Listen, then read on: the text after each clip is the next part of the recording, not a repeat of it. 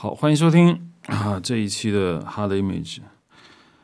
呃，上次在聊上一期的时候呢，有些人反映就是说的时间太长了，然后呢，我自己的那个爱发电那个主页被搁在最后说，所以呢，可能有些人说我没听到。那么今天我搁在前面说，呃，我现在在爱发电有一个 Northern Box 的一个主页，如果大家以后可以看到我的一些想法，包括影像的一些文字的一些资料，还有一些关于我以前做的小说的一些片段呢，都可以在。爱发电那个平台上看到时候我会在这一期的 Hard Image 上的那个 Note 里面会把这个地址给写出来。今天要跟钟青老师聊什么呢？是有一个缘起，这缘起就是有一次呢，我跟一个编剧在聊天儿，因为那个编剧写了一个剧本，那剧本写的是什么东西呢？就是说，呃，有一个爱动笃笑，我不知道你应该懂这个意思吧？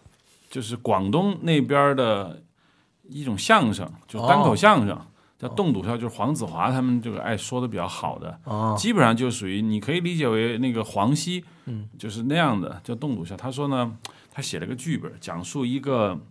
男孩他的女朋友去香港念大学去了，嗯。他是一个废物，一个废柴，嗯，然后又又没没办法，就说那我在深圳蹲着吧，嗯，他女朋友就是每天上香港上大学，然后周末呢就就过那个海关到。从香港回到深圳跟他团聚，嗯，然后他每一周有大概五天的时间在深圳的那个城中村里面百无聊赖，嗯，这是他的青春的一部分，嗯，然后他说这个他女朋友最后也跑了，你知道，去了花花世界嘛，看不上他就跑了。他这个剧本就写他在这个城中村这个两年的这样一个过程，小镇姑娘的故事，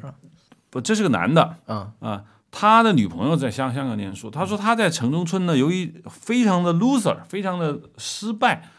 然后他就开始看那个所谓的叫冻笃笑，就是讲笑话。他觉得自己是有这个能力的，于是他就开始学习，他开始在一小酒吧里面跟人讲笑话，被人打下去。哦，就是你太难听了，不好笑。于是他就开始学习，然后呢，终于有一两个还不错的听众，嗯，就开始你就开始鼓掌了，是真鼓掌啊。对，然后接下来听众可能就越来越多。正当他准备全身心投入这个工作的时候呢，有一个在那边开酒吧的老板是个台湾人，跟他说：“你没戏的，因为我以前也是学这个的。啊，我开这个厂子是因为我说的不太好，我是放弃了，是吧？对。他说：“小伙子，你不行。嗯，他说我带你去听听什么是真正意义上的这种，啊，去了他发现自己真的不行。他其实只是做一个人生的一个小波折，他其实也没有。”打定主意要干这行，嗯，他就他就讲那个讲那么一个故事，然后他就问罗登这个，我们想拍成一个电影，要投资多少钱？我说这在中国一点戏都没有，嗯，为什么我这么说呢？我说你这个典型的第六代的那种风格呀，嗯嗯，就人生充满了惆怅，嗯，记录自己一段惆怅的人生，嗯，我说中国电影现在是右派叙事，嗯，右派叙事的逻辑是。我要追求我美好的生活，对，然后我通过努力，我得到了。对，你那个故事想说什么？是你人生没有目标和方向，嗯，你一直在寻找和探索，你对自己在城中村那种不思进取，没有去公司打工拼搏自己人生的经历，一点儿都没有反悔。和忏悔。首先，这个人就是一个错误的人，就这人本身的状态就是一个值得批批评的。呃，对你没有，你你对他没有进行批判态度，你描写了一段人生，我说这是不可能的。后来我们大概就聊起来的一个，我们我我当我当时通过这个例子呢，我当时就大概突然想到一个很很大的一个事情，我就说我说其实啊，我发现商业电影是右派叙事，嗯，艺术电影是左派叙事，嗯。因为商业电影就是我给你个目标，你个目标你要完成，这个目标是正向的，比如说，嗯，我要拯救这个国家，对，是吧？啊，这是个正向目标，你去完成。还有一个可能是个负面目标，就是你被人诬陷了，对，那个比如说那个呃，亡命天涯，嗯，你被诬陷，你是个坏人，但是你觉得自己不是，你要洗脱自己的罪罪名，你最后完成的目标。从新浪潮或者意大利新现实主义，包括左岸。嗯，包括后来一系列发展的欧洲的艺术电影，它那个整个叙事的模式是另外一种，就是说我们叫它左派的。它首先它就叫解构，就是说原本人类规定的一系列的人生目标，嗯，和一系列所谓的正面价值观，在艺术电影中全面解构，就认为它没意义。他认为有意义的是什么呢？迷茫、嗯困惑、失落，找不着北，然后就说这事儿，对，就说这件事儿。你说贾樟柯的小小五啊，或者他后来拍的那个什么站台啊，嗯，他就是想说中国人中国人迷茫了。对，呃，当时我们其实都不知道为什么他能获奖。其实当时第六代也在寻找，就是为什么我们第六代拍那么多电影总是拿不着奖，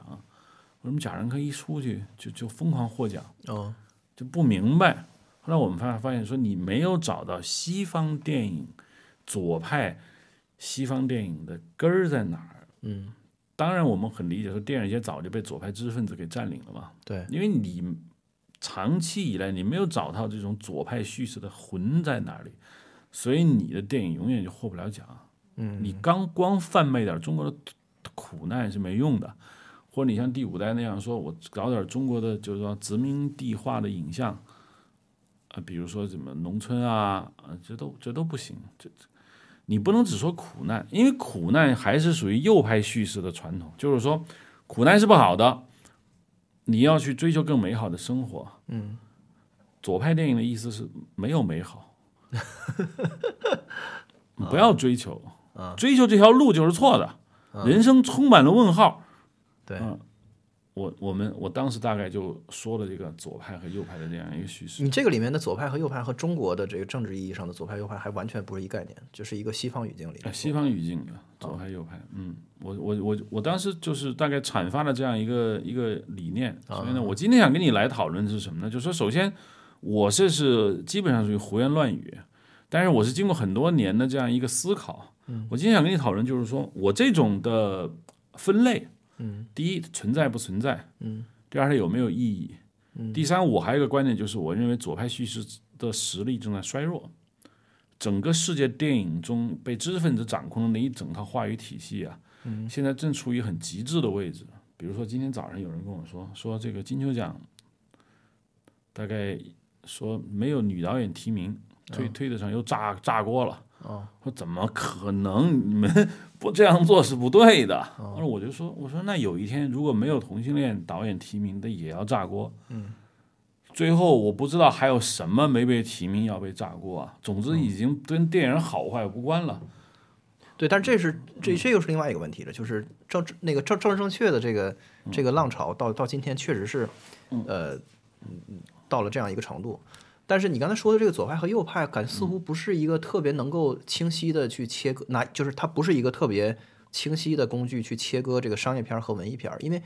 因为我听你描述的时候，我脑海中想浮想起来的也有很多，就是最近这两三年的这个商业片，也有这种、也有这种这种这种趋势。有可能你说的这个衰退的这个倾向，恰恰是它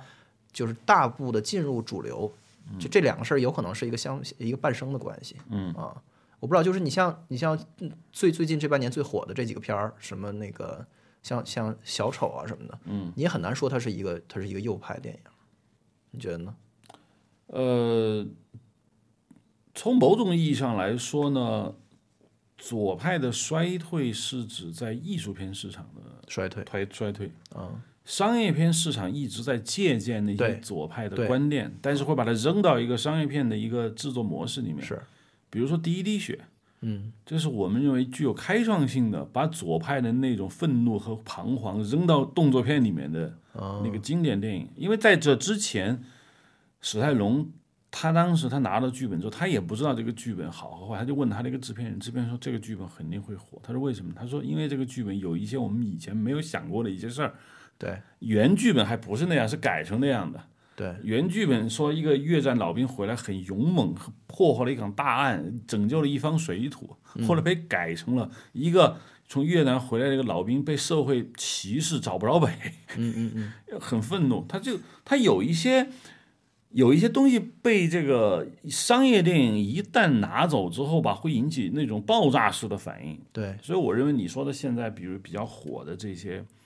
商业电影，Joker 啊，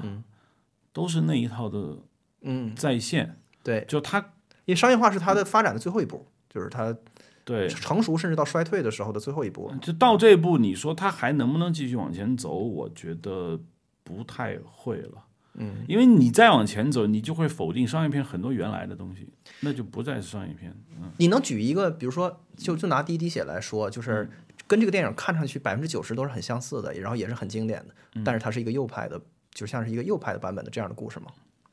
比如说，呃，是《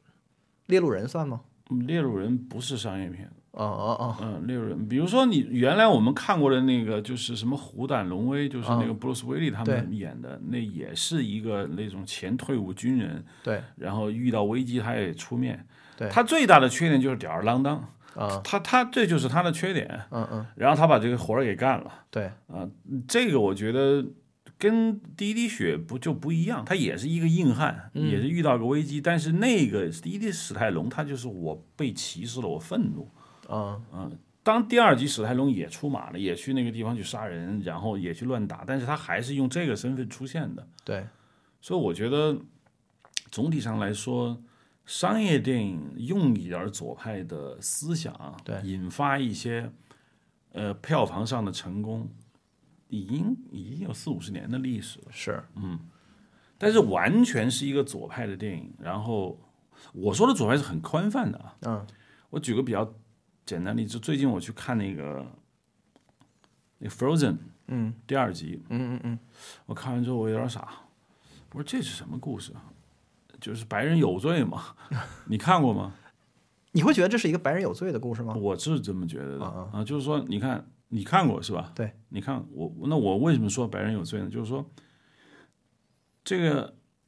Arendelle 的居民生活在这不是挺好吗？对。第一集我们不知道那个山里头还有人，然后第二集跟他说，他的他们的祖父犯了一大错是，啊，就是想搞陷害，对，呃然后呃杀戮他们，于是他们的幽灵在那个树林中一直在呼唤着我们的女主角去，嗯，然后女主角去了，证明他们是被害了，然后我们的祖父有多坏，还修了个水坝，企图断他们的风水，嗯。于是不行，我要把水坝炸了，嗯，然后水要冲下来，我们要赎罪，然后他们赎了。当然没有造成人命伤害，因为这个电影不可能表现水把他们淹死了，然后女主角赢了，不可能。啊，就是他用魔法把那个水堵住，然后他没事儿了。这就是我在我看来啊，啊，是典型的就是白人有罪的这样一个故事模式。就是殖民者的原罪，然后啊就是这个原住民的这个胜一种胜利，啊，对，一种补偿的这种感觉。对这跟《阿凡达》一样的，对，嗯、这跟《与狼共舞》嗯。都是一样的，嗯，呃，跟这个我最近看的《利刃出鞘》嗯一样的，就是白人你就是有问题啊，对，呃，你好人是谁呢？原住民西班西讲西班牙语的移移移民，是，财富要给他们。这个老东西，这个《利刃出鞘》里面把这个财富给这个小姑娘的理由是什么呢？就是她的家人很坏，我就是要惩罚你们。我这么多钱我不给你们，对不起，一分钱都不给。嗯，你说这个电影没有给出任何别的理由。嗯，他并不是说这这帮家人试图谋害他。嗯，只是老头的价值观跟他们不一样，他的家人只知道赚钱而已嘛。请问赚钱有什么错？嗯，我的观点就是这样。作为右派来说，赚钱天经地义，对，赚钱是为人类谋幸福。可是对于对于左派的电影人来说，赚钱就是原罪。嗯，你居然没有爱心，对，嗯你没有把钱撒撒向这个社会，那你就是有罪嘛。对不起，那你不撒了，我们就给我们的这个一个家里的一个护工，他就是这样一个思维模式。嗯所以我就说，嗯，但是我为什么说要在衰退呢？是因为我觉得登峰造极了。你觉得已经不可能再左了啊？我不知道你是左派还是右派，但是我的感觉就是，电影闹到这一步的时候啊，已经走不动了。嗯，这就是为什么我觉得他他最厉害的时候，嗯，反而是他往下走的这个时刻了。因为以前你说这种故事的时候，我是没有警觉的，我会觉得哇，这故事好棒哦，对，好牛逼的故事、哦。不是因为它本身是一个驳论，就是它在驳斥上一波的主流的这这这这这样的一个一个一个默认的一个 norm，然后它现在已经形成了一个新的常态。嗯，对，可能他又需要一个批判者出现了。嗯，对，这就是我我今天要聊的。我就说，以前的电影我总结为，我一直有个观点啊，我一直跟人说，我说以前的电影的故事只有一一句话讲明白，就是说，打破阻碍美好生活之前的种种障碍。嗯，这是原来商业电影的一种大，就是最大的一个模式啊。嗯，就对主人公而言，现在商业电影包括从漫画开始，二次元开始，呃，游游戏也是，就讲的故事就不是这个了。现在讲的故事是找回失去的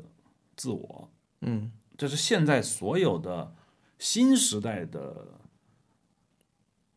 不传统或者说不老派的商业的影视剧或者是游戏的一个主流的一个话题。对，因为美好生活是一个新的困境嘛。比如就是比如说现在你的一个一个国家社会就收入水平提高到一定程度之后，并没有解决它，就是一个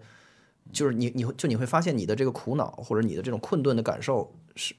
完全没有任何的减少，所以这个这个主题肯定就就不不具有当代性了。我觉得，就是你说这个追求美好生活的这个主题就不就不具有一个能够引发人共鸣的一个基础了。嗯就是我觉得可能大家的西方啊，我说西方就是可能生活就真的是达到了人人都有饭吃。嗯，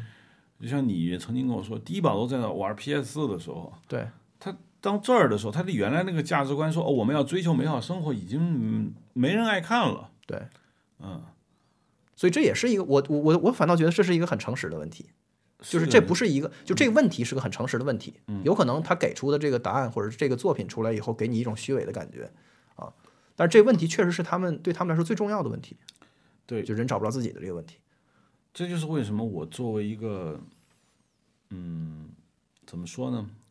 就是当我跟我那个朋友聊他要写的关于这个栋笃笑一个人的故事，我就说在中国电影史上是不太可能成功的，因为中国离你刚才说的，嗯，美好生活是一个是一个困境，对还离得很远。对现在中国观众想要的就是说，我要向美好生活更进一步。对你现在说，哎，美好生活其实挺没劲的，嗯咱不不要美好生活了。对，我觉得中国观众不答应不，你这是一种站着说话不腰疼嘛啊，啊，对啊，啊，就是这意思嘛。对，我们这帮人饿着，你跟我说，哎，肉吃多了啊，对他们胆固醇太高，对身体不好。我去你的！我你把肉给我行吗？嗯嗯，他是，但是我认为这个，我今天要说的并不是简单的说啊，因为中国没达到这一步，对所以这一类的电影在中国可能不不流行。这个当然，我觉得解释起来也挺容易的，就是未来中国肯定也会达到的。我是说，当外国，我说的比较发达国家，当外国人那个说啊，生活已经很富足了，但是你依然很困惑，你这你刚才说的这个你的人生问题没解决，对这个已经说了四十年了。是说了四十多年了，电影一直在说这些事儿，我就一直很不满意。可能二十年前的我在电影学院上学的时候，觉得太牛逼了，嗯说这么高级的话。你看二十年前的中国很穷嘛，嗯，我们在电影看到，居然人开始迷茫，觉得很新鲜，嗯很很他妈刺激，就觉得，哎，他们怎么不不愁吃喝呢？嗯他们怎么不像我们电影中拍的那种，就是小人物一个个都猴急，要干嘛呢？好像都没事儿干啊。对，也有很多人批评说这两年就嗯就拿奖的那种讲个人悲剧的这个的小成本电影，嗯，都就是在中国观众看来可能会有一种这个就是特别无病呻吟的感觉，嗯。就是说他的这个苦难实在实在是算不上，就是还他还能住一半地下室，或者是就是他虽然漂泊离那个离开了故乡，但是那个就是在。他乡他遇到的人还都都对他挺好的，这这有什么好？就是就是有有什么好叫苦的？就是这个就是这样一个意思吧啊。嗯，对，也有人也也就也有很多人是是是有持有这样的一个观点，我觉得。所以我就说，那中国当然需要一定时间才能过渡到你刚才说的那个境界。那作为西方观众来说，我觉得他们以电影也有小二十年，美学上没有什么进步了，就这么待着。嗯所以为什么我们一直说，好像你看，呃，大家都说的就是呃比风向标式的奥斯卡电影啊，就我现在根本不关心。嗯绿皮书拿奖跟我有什么关系？嗯我根本看都不看。那跟我当年就是二十年前我看奥斯卡颁奖的时候，那什么心情？嗯一九九五年的时候，我记得是什么《辛德勒名单》，嗯，还是多少？反正就是就是一帮电影，谁都可以拿的，是一点问题都没有最顶峰就是九四年嘛，啊就是太太夸张了啊！啊！就是你只能说对不起，对不起，今年这太狠了，要不你你是对对。现在你是觉得，就是月光男孩那个去年的还是前年的？就是你觉得这这这我他你拿吧，前年啊，啊拿前年的就拿吧，就是觉得我现在根本不关心。就是我作为一个美国电影的爱好者，我已经对美国电影不关心了。嗯，原因在哪儿？就是因为我觉得他们的主题越来越让我觉得，我先不说政治正确啊，嗯，政治正确我们是个大话题，嗯，我是说他们电影主题没进步，嗯，就是不知道他们要说什么，我懂你意思。嗯就《月光男孩》我，我倒是看了，嗯，就这电影我我我我我自己还就还挺喜欢的，嗯但是就是我只能说，就是作为一个电影的个个就是创作个体来说，嗯。他他不可能站在你说的这样的视角来看，就说咱美国电影应该怎么办，就是这个美国电影嗯。作为一个整体应该往哪个方向去，就是我我只能去做我自己最迫切的表达，就是嗯。我就我就一定我要拍出这个东西了，就是这个东西实在是就是对我来说太太重要了。嗯，对，我就我相信那个电影的编剧和导演，就是那么一个小小故事，对于他们来说，绝对是具有具有那个迫切性的。就是你也可以说是，就是对于边缘群体、少数族裔的这个叙事，还远远没有讲够。就是他给人有一种报复性的，或者是一种就是生往上、生往前补，就找补的感觉。嗯，但实际上呢，他们的声音还远远没有被，就是就是被表达过。就是所以，对于他们来说，这还是一个新鲜的体验。当然，你就是这俩，这你要把这个事儿和和这个就是你像这个所谓的 Oscar so white 那个运动，就是说，就是呃，就是在在 Twitter 上面一个一个特别流行的 hashtag，就是说。你们现在这个奥斯卡的这个评委里面的这个岁岁数大的白人老白人占的比例太高了，嗯，高到了一个就是你根本就评不出这个其他电影的这个，就是就不可能在任何一个奖项里面给这个老白人不喜欢的电影以出头之日的机会。这样的这样的社会运动放在一起来看，好像是一个好像是一个事儿，但是在我在我看来，还是不能放在一起来说。就是我觉得，就只要你自己有那个迫切性，就是你觉得《月光男孩》这样一个故事是一个特别值得去讲述的的的话，嗯，那么你就应该就你就应该去做它。对我你的观点非常对，就对于他个体来说，他觉得这个故事重要，他就拍。对但你知道就，就我就怕一帮起哄架秧子的，对。这些人并不拍电影，对，但是我说的这个绝对是不能把什么迪士尼的包含进来的。嗯。就是我觉得就是迪士尼，包括就是漫威这些东西，他们他们倒反倒是一个非常非常策略性的东西，就是一个完全策划在前，嗯，然后就是你的什么价值观什么的，就是完全是一个排雷的思维，就是说我们这故事，我们这 Frozen 二怎么来怎么来设计呢？嗯，就是它是一个就是完全一个柿子捡软捏的一个心态，嗯，就在我看来啊，嗯，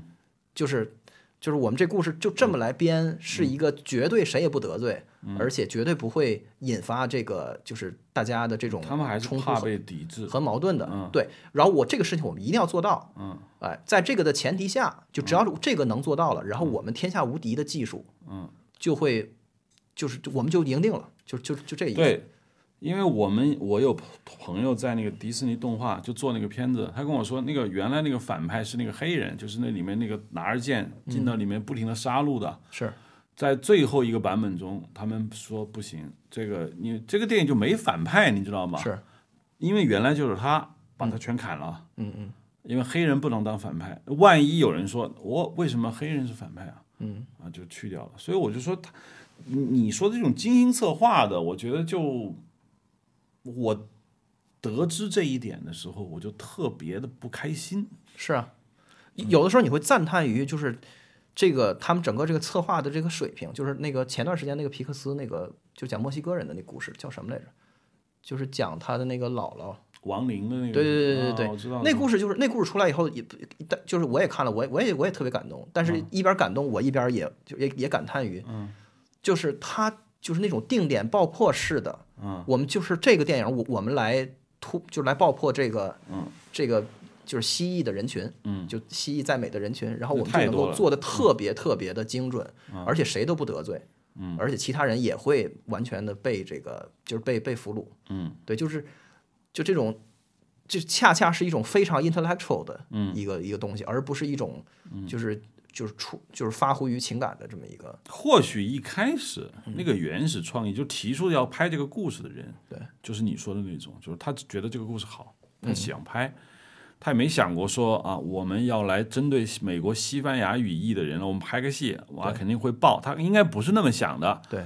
但是你知道，一旦投了很多钱以后，就有一一帮人要操心这个事情嘛，是。啊，所以我我特别烦这个，我更烦的是什么？就像你说的，就是他一个电影出来以后，嗯。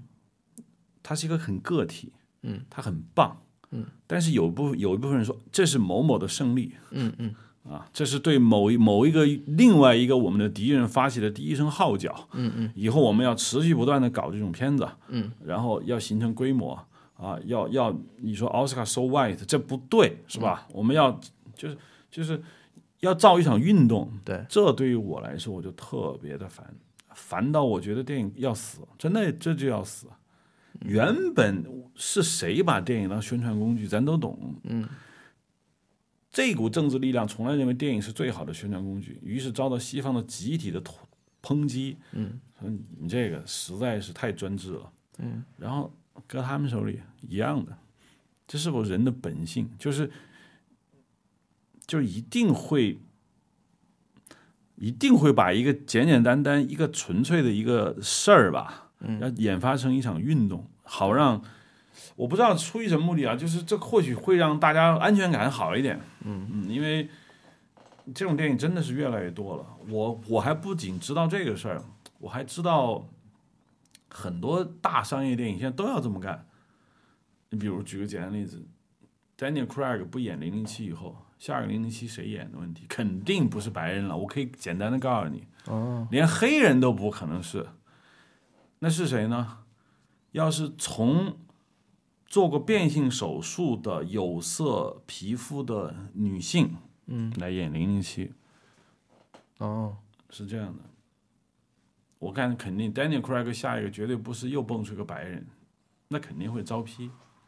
连连那个你知道吗？连《指环王》电视剧版的甘道夫现在要让女人演，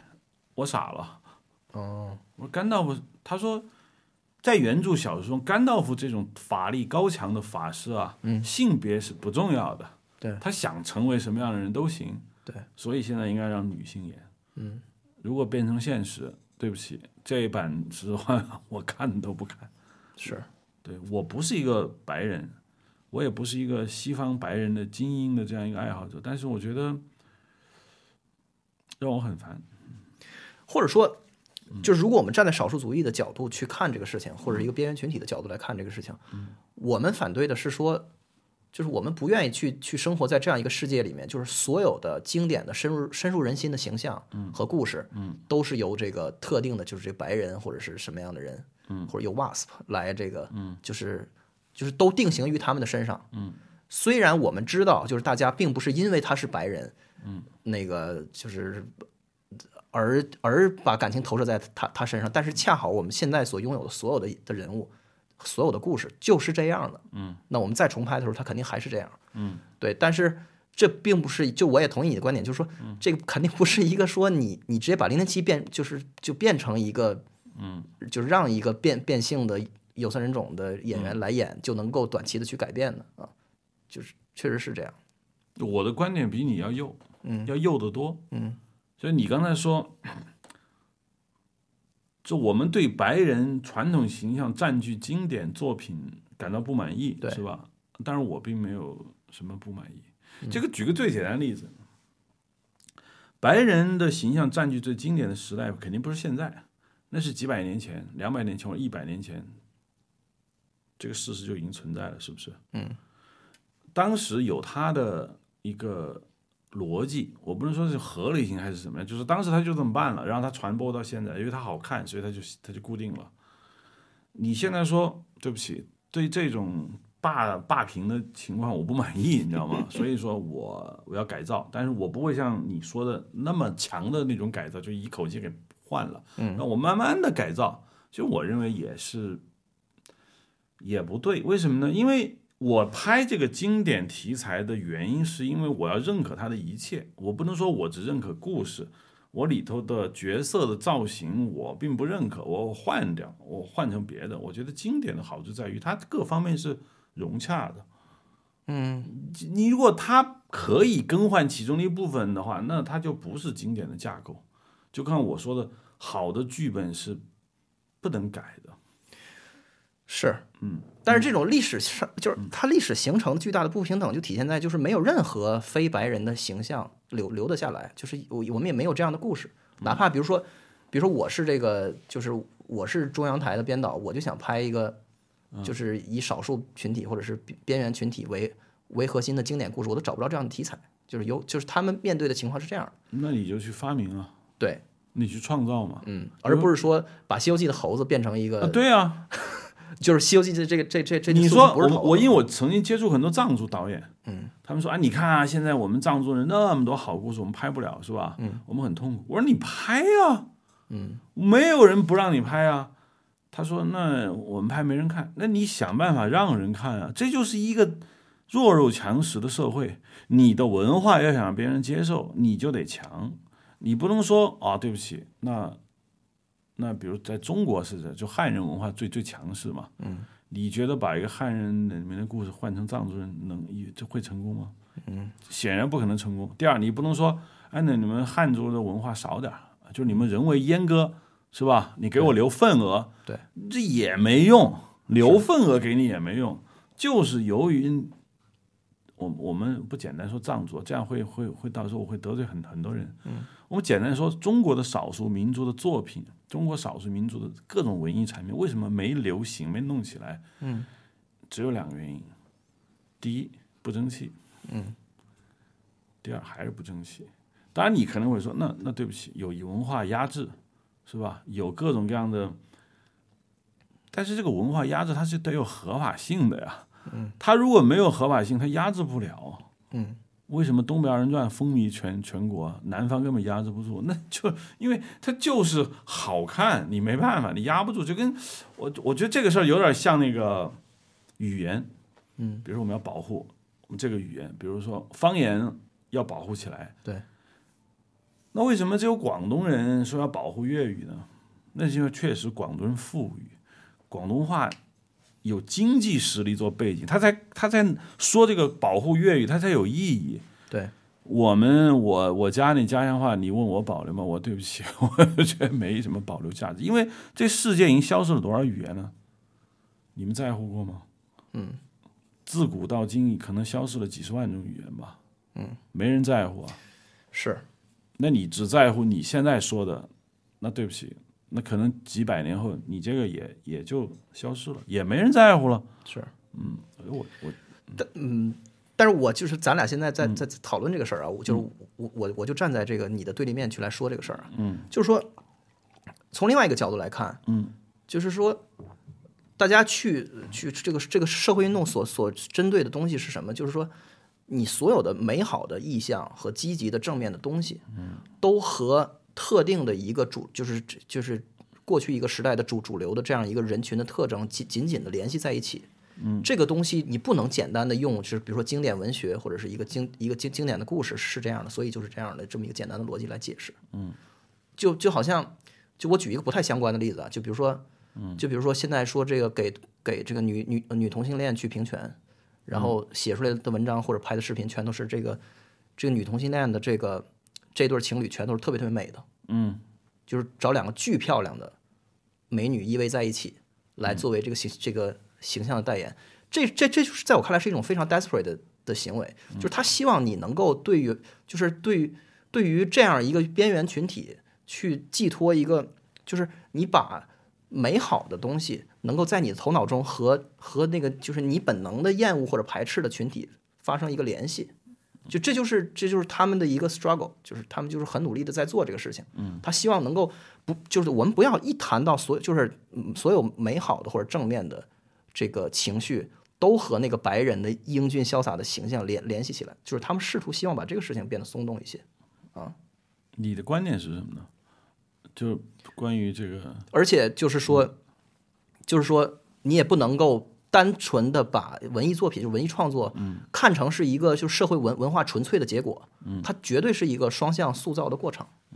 就是你不能说说呃，我们生活的这个当代文明里面，它它肯定是在做一个动态的优胜劣劣优一就是优胜劣汰的调整的这个过程。所以我们的文艺文就是文艺作品作为它的一个，就好像就是是一个它的它的它的显示器一样，它就应该客观的反映这样一个情况。我觉得这肯定是不对的，就是它是一个双向的，就是你的文艺作品同样也在对社会文化和人们的这种 default 的认知，就是默默认的不假思索的认知造成一个很大的影响，所以这是一个双向的过程。比如说，呃，举个简单例子吧，嗯，比如我那天看克林特·伊斯伍德的那那个电影《缪》，就那个骡子，嗯，那看完那个电影之后，我在想，我在想，这个老白人，就像你的说法吧，嗯这是标准的美国老白人，也是共和党的对死忠，对，他拍了一个电影叫《骡子》，讲了一个故事，我看了，故事还不错。那么我们应该怎么评论这种电影呢？它是否还是我们所该批判的？就是你又一个美国白人精英又出来拍一个电影，嗯，我觉得不对啊。那肯定是不是肯定是不对的，嗯嗯，就是因为你你你你首先就是以他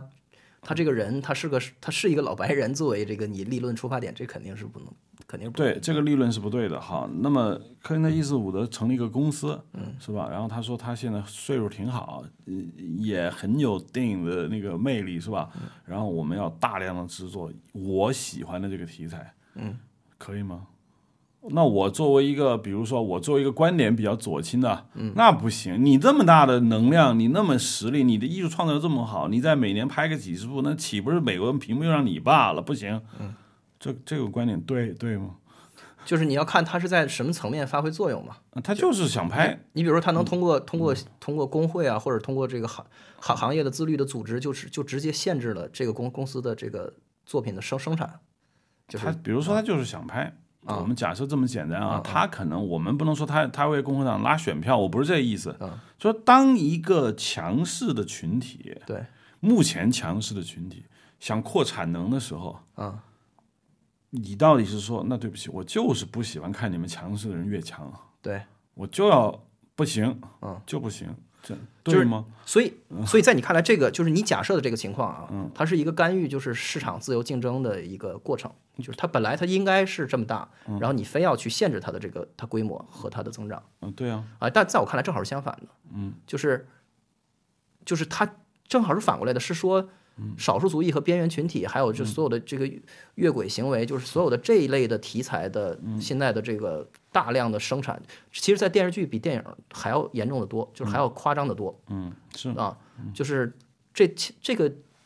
在我看来也可以解释为你同样的逻辑，就是市是市场所导致的，就是观众想要看这样的东西。是观众想要看，对，尤其在在像那个 HBO 和 Netflix 这种就是订阅制的服务里面，他那个观众的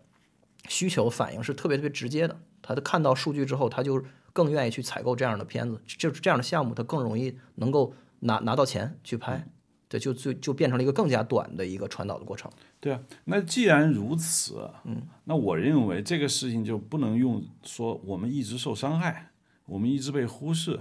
我们一直被压制这种逻辑再来说事儿了。因为你现在很强势，对，观众都喜欢你，嗯，你坐拥大量的资本，嗯，是吧？嗯，这个时候你再说，我我弱，嗯，你们你们很强势，我们受伤害啊，假设啊，你们再来支持我，我这就不成立了呀。那这换句话说，革命的对象又改了呀，这个我同意，是不是？我同意。因为嗯，当你一个事儿你占据主流的时候，你就偏然就有又又有罪了。他也没占据主流，但是他的那个就是他的市场机制是正常的，就是他的需求可以正常的去在市场机制中传导。就做我作为一个电影人，我的观点就是这样，就是说你在在电影节这件事情上你就特别的明显。以前我们是说啊，我们受忽视了，我们要为少数人发发声。嗯，可在电影节上这个事儿是反着的，你没你这电影要不为某群人发声，嗯，你就淘汰，是。就这么简单。是，那原本是一个充满着所谓我们叫做情怀的事情，如今就是高压，就是这么简单。是，反而是那些，比如说你你年年的电影节，比如说今年有这个移民的一个主题是吧？对。啊，明年呢我们可能有 LGBT 是吧？嗯，而下面可能有这个，反正各种各样的主题，你不在我们这个主题范围之内的，嗯，对不起，封就不行。这不是说有什么条文规定，就是整个电影节就是这样。就是一种矫枉过正的氛围。这个时候你要拍一个艺术片儿，没在这几个主题中弄，你知道他们会怎么说吗？嗯，他说你这个，他他他说罗登，你这个故事吧，有点美国艺术片的感觉。我第一次我没懂人家说你是美国艺术片的什么概念，嗯，后来我懂了，他认为你这个就全世界艺术片分两种，一种叫美国艺术片，一种叫其他国家艺术片。他说的美国艺术片大概是什么意思呢？就是说美，他认为美国艺术片不是艺术片，美国艺术片本质上就是娱乐电影儿，只不过美国的娱乐电影跟它的主流好莱坞电影不太一样，所以把它打成一个另册叫美国艺术片儿。对，美国艺术片从来没讨论过该讨论的事儿，尽管美国艺术片里面也有黑人，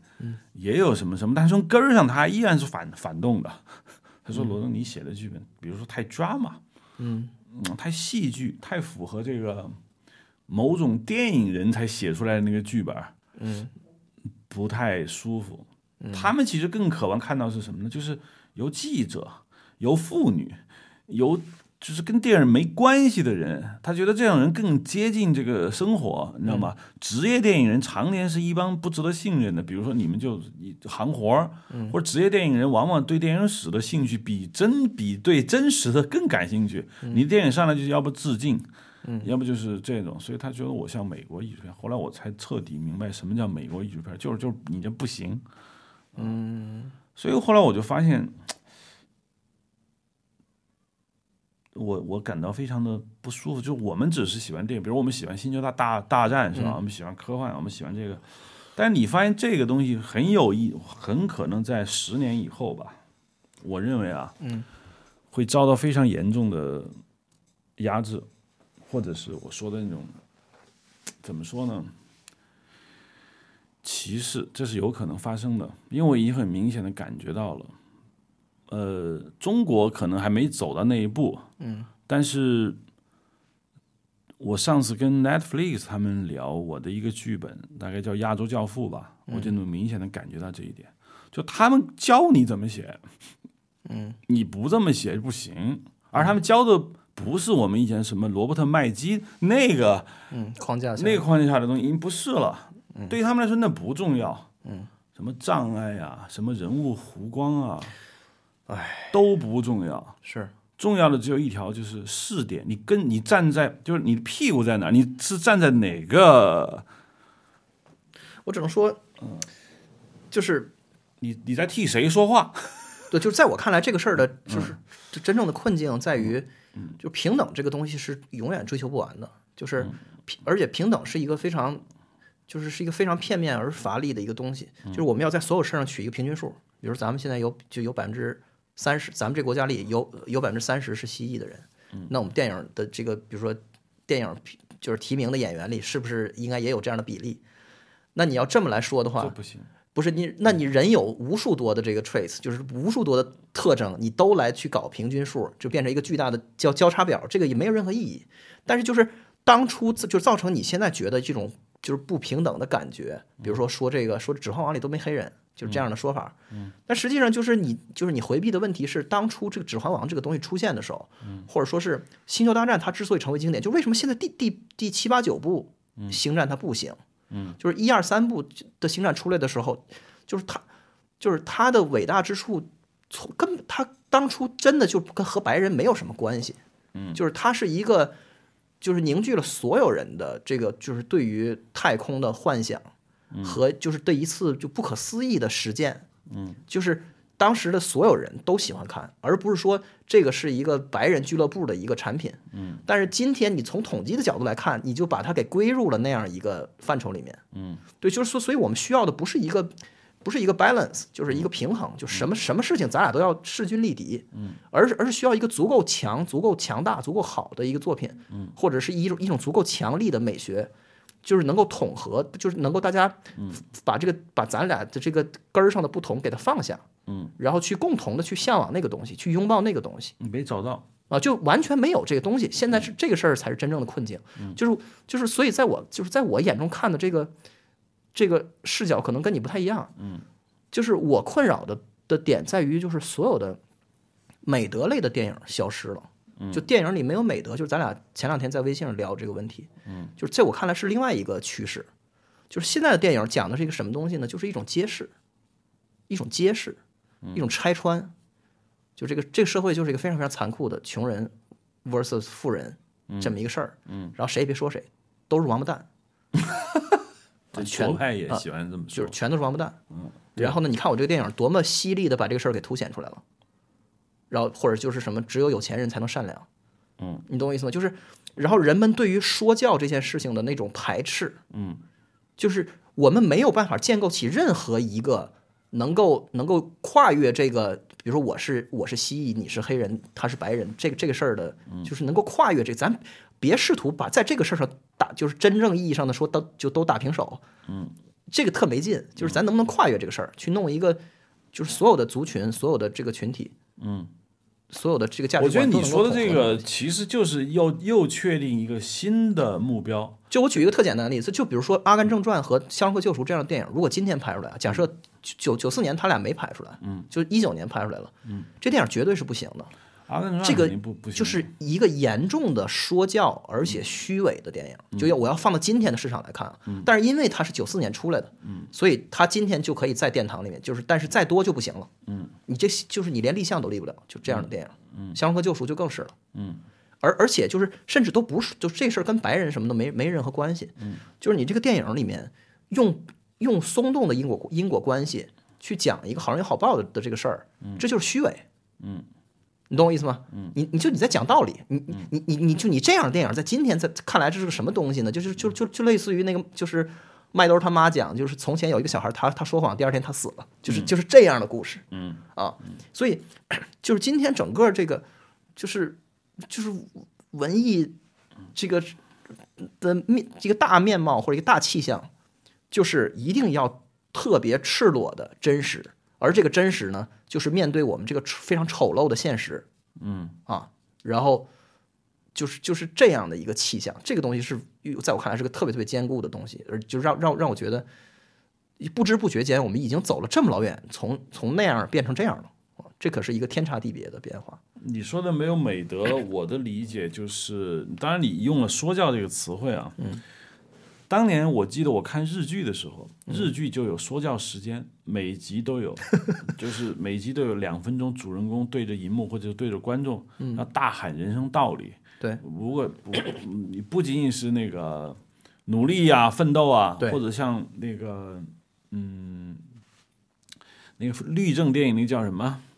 就是那个律师的古美门，他天天在每一集的结尾，他会对你的法律来一次颠覆嘛？哦，其实也是说教。我当时非常受用啊，我就喜欢看日剧的说教。然后当然很多人批评我说，白色巨塔吗？呃，不是白色巨塔，白色巨塔里面有说教。我说的不是白色巨塔，嗯，就是说，你说的这个说教呢，其实我认为是一个什么呢？还是我说的，当那个时候人类还缺点东西。对。那个距离我们有距离，嗯，所以呢，我们就要往前进。但前进还有障碍，这个时候什什么比较重要？鼓动的力量就重要了。对，坚持啊，不剩几天了，我们最后再再坚持一下，这个人特别重要。对，你说的世界他妈一片黑暗，对，狗咬狗一嘴毛，对，穷是吧？嗯，你很坏，富裕吧，你也很坏，这世界没好人。对，尔虞我诈，我就我电影就想告诉你这这个，对，这个我觉得，而只有这样才是诚实的。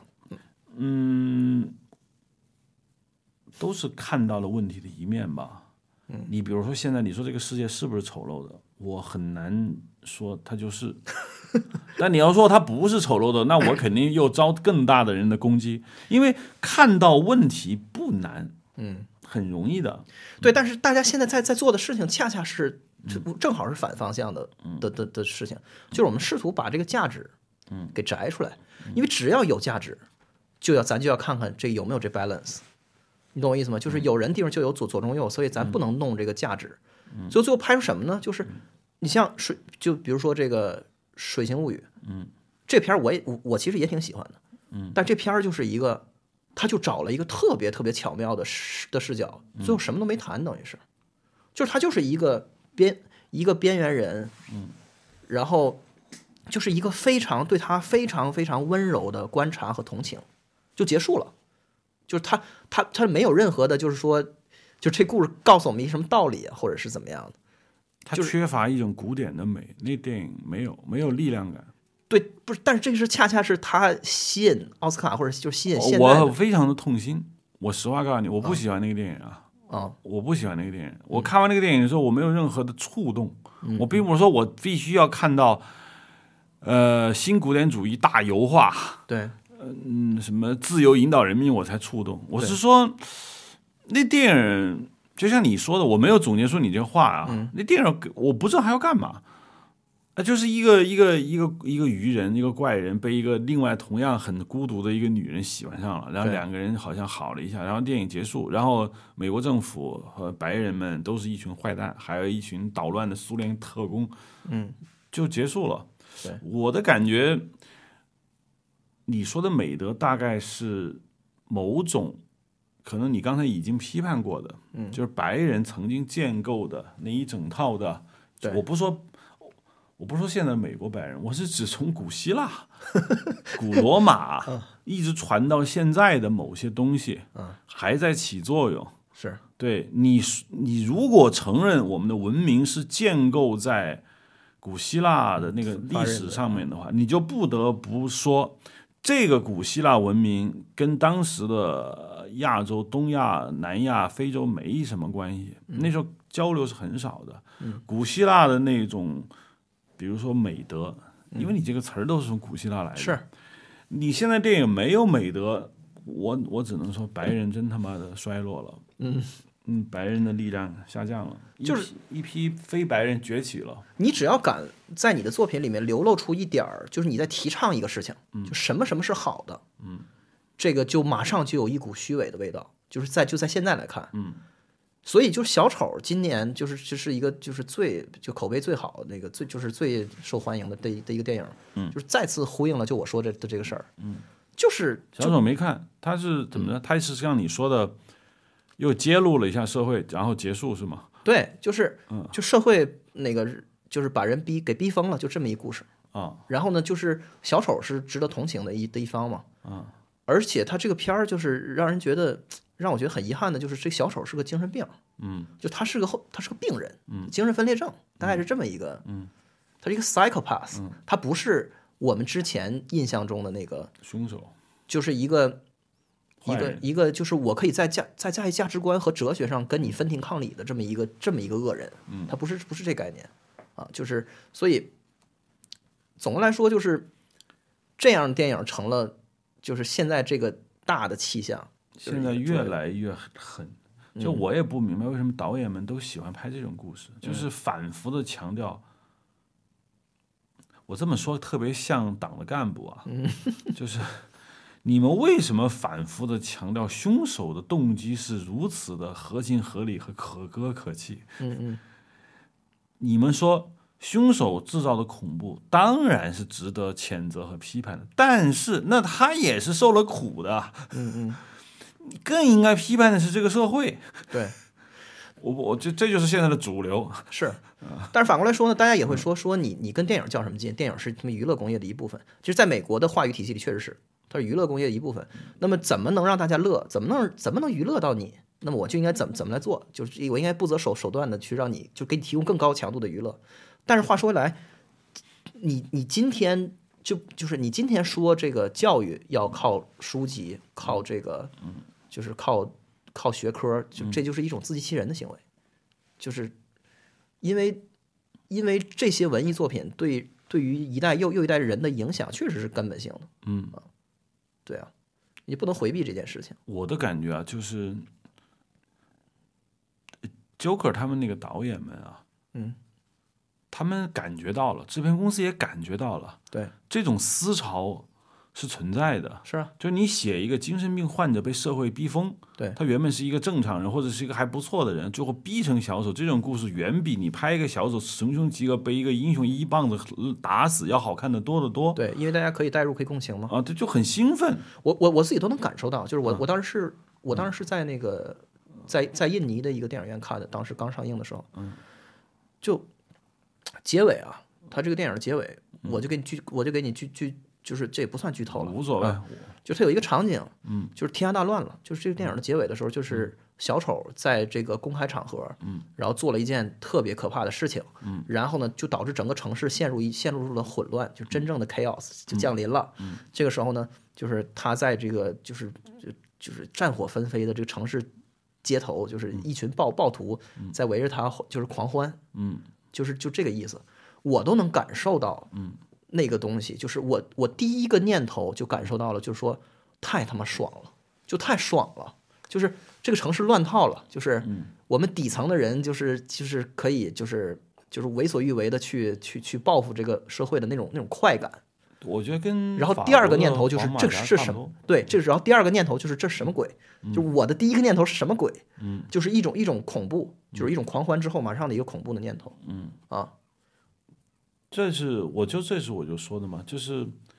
我觉得跟我们刚开始谈的话题非常的接近，这个很重要。为什么呢？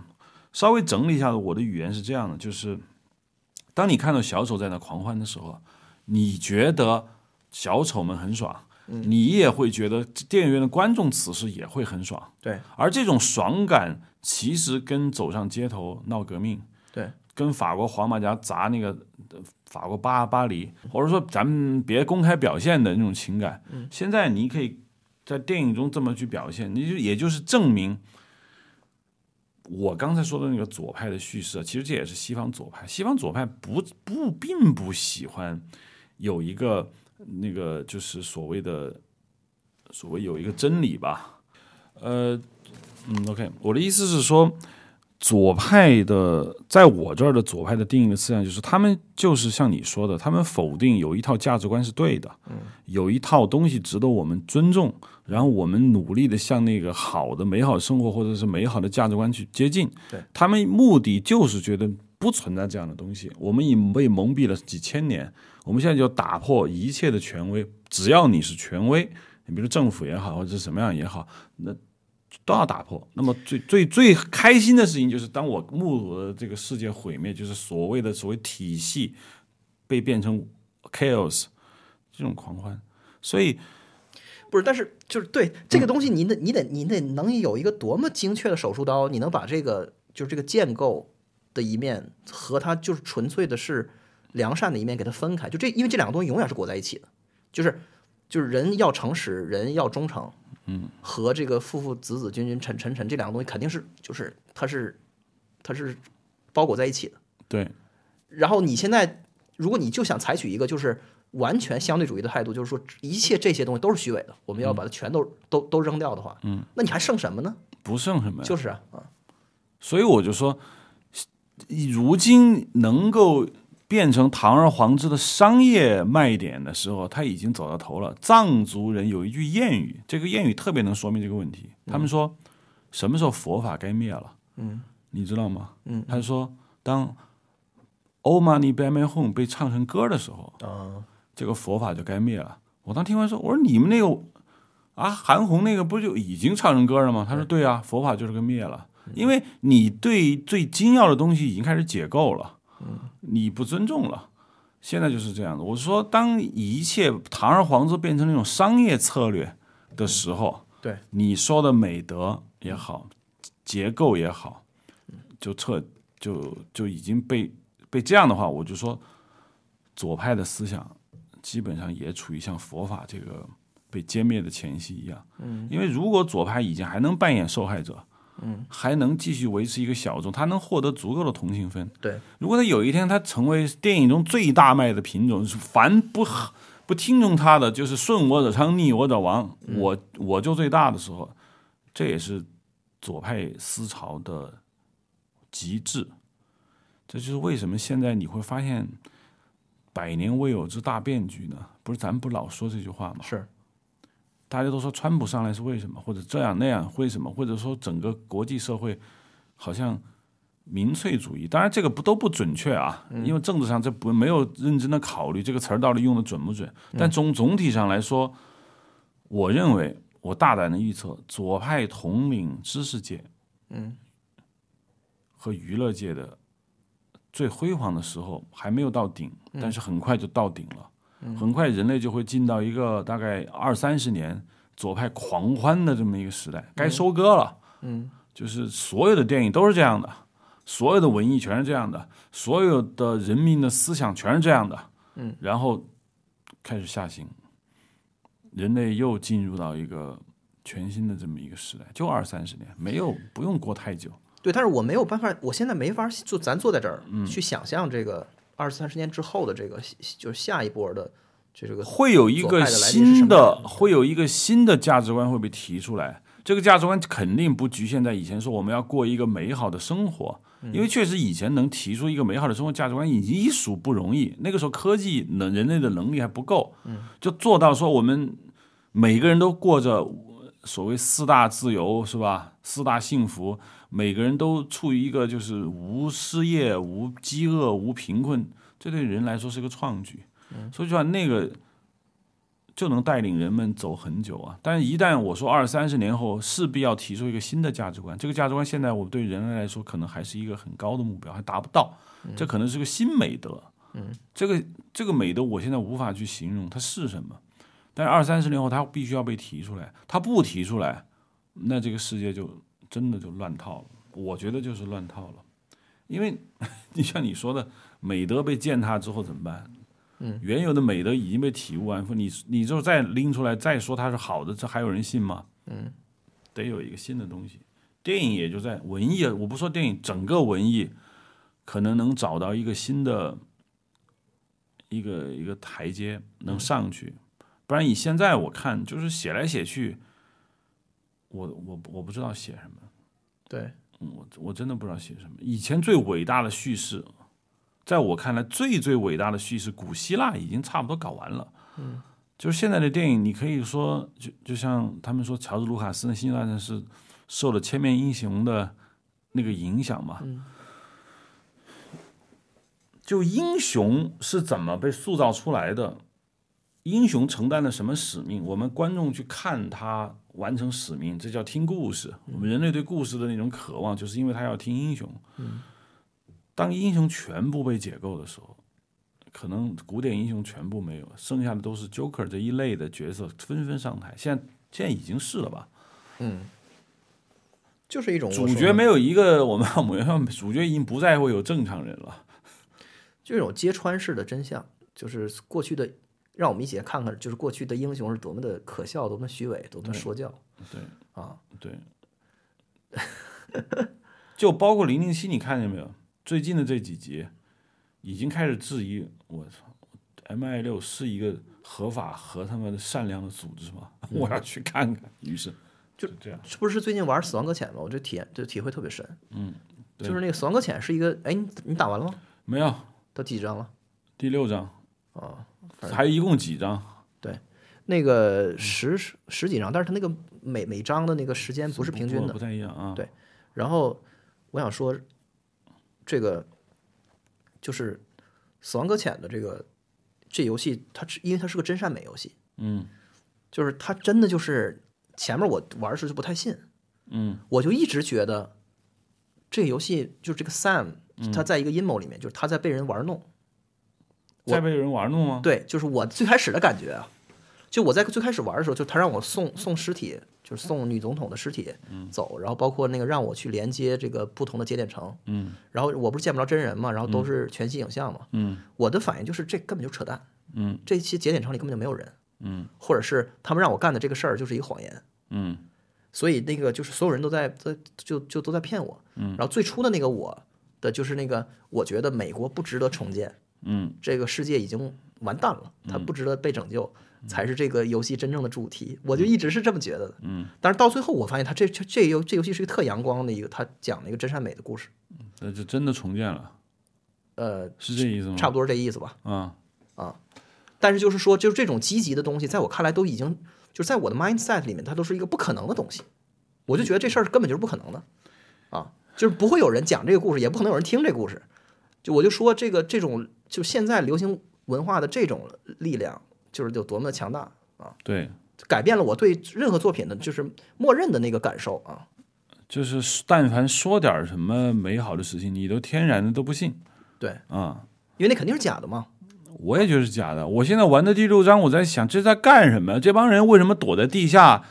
让一个 Sam 出去干活？你们这么有伟大的雄心，你们自己出去干活。后来当然解释了，说 Sam 的血液